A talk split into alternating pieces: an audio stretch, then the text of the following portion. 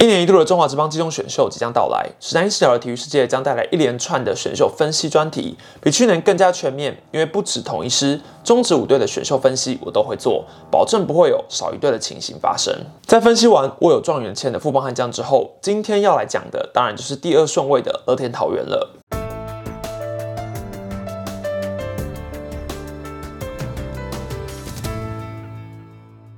Hello，大家好，我是史丹利。去年乐天桃园虽然挑战四连霸失利，但从季中选秀的策略看起来，他们确实已经在为战力重整做准备。前六轮挑走了多达五位高中毕业生，为这支历经三连霸之后急需换血的队伍带来新气象。那今年在上半季排名占据第三的他们，是否会维持跟去年同样的策略，继续补进年轻的潜力新秀，又或者像首轮预约陈冠宇的决定一样？为重返荣耀而战呢？今天就让我们来浏览一下桃园现阶段的团队战力阵容图，依照各守卫逐步分析，最后来总结一下。我个人认为适合桃园队形上的补强，首先是桃园引以为傲的捕手群。就算去年送走了刘世豪，阵中仍有多达七名捕手，而且撇除林鸿玉以外，全部人的年龄都在二十六岁以下。论战力而言，小胖再过几年势必会因老化而离开捕手位置，但现阶段他还是能蹲，而且打击能力仍旧是联盟顶尖的水准。特别是在换球之后，今年的 OPS 加相比去年不但没有减少。反而还大幅度提升，而桃园也早在五年前就已经在寻找接班林鸿宇的捕手人选，先后用首轮签签下了张敏勋，还有廖健富。虽然张敏勋转入职业之后遇上了投球失忆症的麻烦，甚至还一度转到外野，但至少廖健富是成功兑现他的天赋，去年也拿下了个人生涯首座捕手最佳十人奖，整届 OPS 加突破一百三十，足以排进联盟的前十名。这样看来，桃园今年选秀应该不用再补捕手了吧？这也倒未必，因为廖健富的肩膀在今年出现了问题，检查结果是肌腱发炎、肌肉夹紧，还有肩膀钙化，可能是先前用不正确的传球方式而导致的，使得他今年被迫要先转手一垒。但这个伤会不会对于他接下来的蹲捕生涯造成影响？恐怕还是未知数。所以在廖健富受伤、刘世豪又离队的情况下，桃园虽然还有众多捕手，却都是在一二军沉潜多年的替补选手，包括严红军、张敏勋还有徐宇豪这三人，去年在一军合计只拿到七十三个打席数。现在当然是他们的机会，但万一无人能出头，廖健富又回不来，那林鸿玉的接班问题就会拉警报。而在已知首轮签可能要给陈冠宇的情况下，如果吉吉只要拱冠掉到二之二的顺位。那桃园还是有可能会选择他的。再来是一垒手的部分，从二零一五年起，这个位置就被陈俊秀卡得死死的。过了三十岁之后，打击能力未见退化，反而还越打越猛。今年 OPS 加突破两百，排名全联盟第一。预料还会再卡住一垒三到五年的时间。原本桃园应该会希望杨代军来接下他的棒子，但进职业之后，他的身体出现状况，因为脑部的肿瘤压迫到视神经关系，目前还在努力重回球场。虽然残忍，但桃园应该也已经把它放在蓝图之外了。好在养成多年的梁家荣去年开始慢慢有起色，未来应该能够朝着坚守一三垒的方向迈进。搭配上偶尔从外野回内野支援的朱玉贤，甚至还有养伤的廖健富，现阶段一垒防区应该是不会有什么问题。除非廖健富真的要长久卡一垒，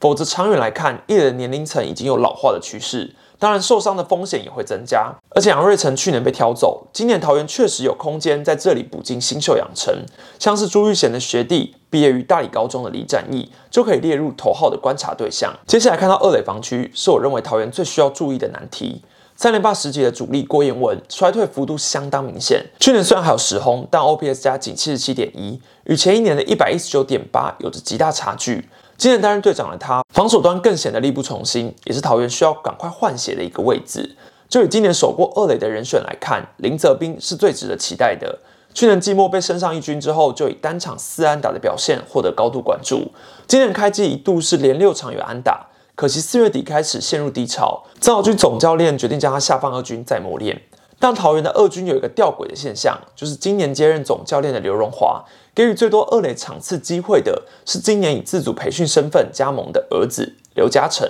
去年在选秀落选的他，今年在二军已有十五场的出赛，名列第一，打击三围却是不理想的一一一。这个状况当然也会挤压到林泽斌的上场空间，致使二垒的换血速度变得更加缓慢。当然，除了林泽斌以外，桃园还是需要再补进更多的二垒新秀进来养。否则郭彦文一旦受伤，能顶替的恐怕只剩工具人郭永维或者是老将林志平，真的会让教练团相当头痛。三垒防区同样也是类似的问题。事实上，除了游击以外，桃园现阶段内野手的平均年龄层都是偏大的。过去几年在二三垒游走的林立，本季一度是固定的守卫。但正手三垒还是让人看得胆战心惊。四十九次的守备机会中发生五次失误，加上换球之后长打能力减弱，OPS 加从前一年逼近一百五缩水到只剩一百零八的水准，使他一度失去先发位置，从板凳出发找寻手感。虽然林立陷入低潮，但毕竟已经打出时机，不会轻易被取代掉。只是乐天教练团想比照陈杰宪、陈诚威的例子，决定把林立移往外野，希望让防守更稳定的梁家荣来扛三垒。这个想法当然也引来桃园球迷大量的批评。毕竟除了三垒以外，林立还有能守二垒的本事。从他职业生涯的守备成绩来看，他站二垒远比在三垒稳定许多。何况跟外野比起来，桃园二垒的接班问题更加的严重。现在决定要把林立放出去，那要再放回来的难度恐怕就更高了。而且在桃园的农场里，并未看见其他可以期待的三垒手。东子浩已经转战一垒，目前二军还是由三十六岁的老将林志平担纲主战先发。这会是他们的一大隐忧。虽然梁家荣还算年轻，但他们势必得在今年选秀会锁定年轻的高中生来布局三垒。相比其他内野位置，桃园在去年就已经针对游击防区提前布局，在握有林晨飞的情况下，仍旧在第一轮选进了马杰森。这个决定让大家相当意外，却也可以说是杰出的一手。目前看来，球团是想要让马杰森多方尝试。青棒就是三垒底的他，除了游击防区以外，也加练了二垒。这似乎也显示桃园有意让他来接郭彦文的班。这也可能是他们把林力调往外野的原因之一。从马杰森今年的表现来看，对于变化球的挥击能力确实还不到一军水准，与林泽斌一样都是开高走低，应该还得在二军待上一段时间。现阶段桃园还是只能期待林晨飞赶快走出低潮，找回三月份的打击手感。自从王柏荣出走之后，桃园外野已经不如过去强大。詹志尧只剩手套，杨耀勋则是换球之后失去长打能力，蓝一伦更是从春训之后就受到了手肘肌腱撕裂困扰。进入四月份后就高挂免战牌，真的可以用青黄不接来形容他们目前的外野战力。目前百上先发的是今年伤痛不断的朱玉贤、新人王陈晨威，还有外野新同学林立。同时，曾豪俊总教练是在邱丹跟陈进的竞争过程中给予邱丹大量出赛机会，可惜他本季仅缴出 OPS 加三十九点二的火力，作为一名角落外野手来说，当然是不及格的。毕竟朱玉贤即将迈入三十岁，未来势必会转往一垒跟 DH 发展。就算林立固定在右外野，那桃园目前的左外野也还是开放竞争的。这可能也是为什么他们去年要补进多达三名外野手。相较于林凯奇跟蔡振宇，年纪最小的林振华却是最快适应职业舞台的。本季在二军缴出一百一十八点六的 OPS 加，仅次于陈进，名列队上第二。说不定今年我们就有机会看到他在一军初登场。最后来看到投手的部分，也可以说是桃园一直以来最令人担心的地方。过往在三连霸时期，他们的投手阵容就已经不算顶尖，单靠着王义正撑起轮值，林柏佑、王耀林还有陈宇勋组成胜利方程式，以及林国玉、吴承哲等人救火，至少也守住了许多胜利。以轮值的深度而言，他们现在还不用太担心，因为这几年陆续补进的翁伟军、张喜凯今年都已经能够独当一面，中继转先发的黄子鹏也适应良好。使得王一正老化的伤害减低，整体轮值的期待值甚至比三连霸时期还要高。但牛棚投手多半沦为免洗的下场，许多人甚至撑没几年就因伤所苦。其中林柏佑、林国玉已经遭到释出，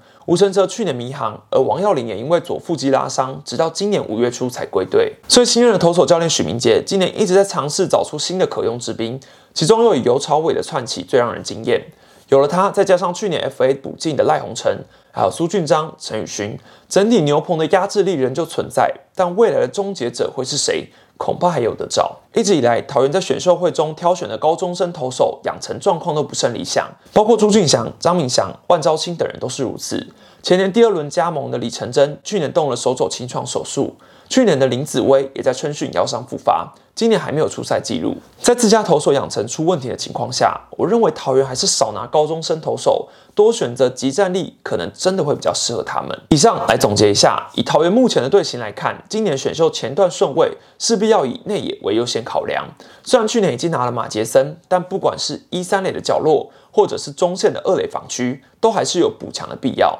目前已知的名单中，包括力量强大的李展毅，能坚守二三游的汤家豪，马杰森的学弟张仁伟，还有今年木棒联赛的最佳游击周伟宏，都是他们可以去考虑的对象。而在后段顺位的部分，补进极战力投手来支援牛棚，当然是必要的，但同时还是可以针对角落外野去做补强，像是高院的孔念恩、范玉泉，还有平镇的张佑军，也都是能列入考量的对象。如同我先前在影片中所说，桃园首轮渴望选择的陈冠宇，虽然不是他们队形上最需要的位置，但确实是台面上最好的选择。只是大概也能够看出，桃园并不认为现在是所谓的战力重整期，所以才会舍弃比较年轻、更能投先发的吕彦青，选择了有日职一军时机背书。加盟之后，应该能够更快速站稳中职一军的陈冠宇就是了。那我们今天就先讲到这边，等到选秀名单出来之后，我会带来更完整的分析，同时会在选前进行模拟选秀，请大家敬请期待。我是沈立，希望影片自然赞订阅分享，可以开小让谁收影片最新通知。记得下订阅，并按在 IG 宣传追踪